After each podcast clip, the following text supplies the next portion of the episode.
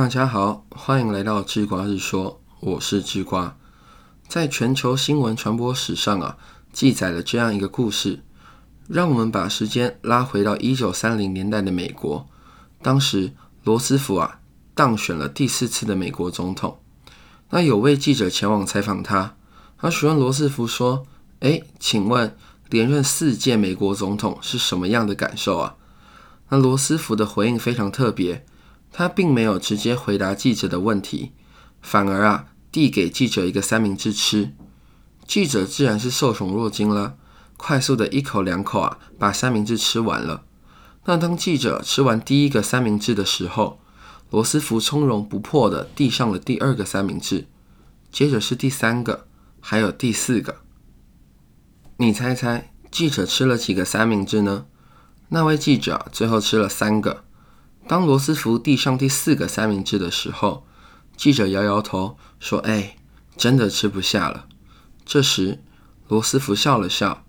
他对记者说：“你不是问我连任四届总统的感想如何吗？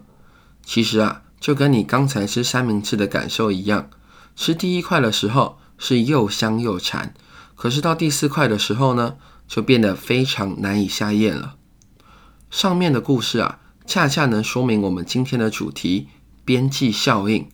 边际效应指的是，当人重复地在做某件事情的时候，做的次数越多。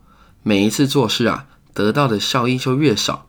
或者我们可以这样说：当人重复地在做某件事情的时候，若想要达到与第一次做事时同等的效益，要付出的成本啊，会远远超过你第一次付出时候的量。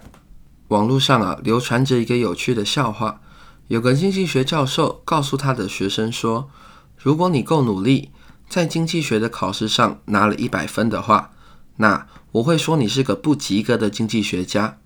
嗯，理由很简单哈，在准备一场考试的时候，也许准备一两个钟头啊，就能有六十分的水平。再更努力一点吧，念到四五个钟头呢，或许就能能到八十分的水平。但如果想要突破到九十分或一百分的程度，那要准备的东西可多着呢。例如，你不能遗漏课本的每一个细节吧。也许啊，还要再写个十年的考古题，熟悉熟悉出题教授的出题方式吧。或是你要上网查查补充资料跟相关章节的研究所考题，看看啊有没有那种特别刁钻的难题吧。从八十分到一百分啊，所要付出的努力，会比从六十分到八十分所要付出的努力大上好几倍。所以啊，不念书一定是错的吗？也许在期中考试的时候，只要念到八十分的程度，剩下的时间呢，拿去打工或是社交，反而能拿到更大的效益。为什么一定要拼死拼活地念到一百分的程度呢？边际效应给我们最大的体悟就是，世界上的选择没有绝对的对与错。我们应该注重的点是啊，人为什么会去做那样的选择呢？要记得。思考事情的总体概念没有太大的意义，对事情的选择啊，做边际思考才应该是人们生活的准则。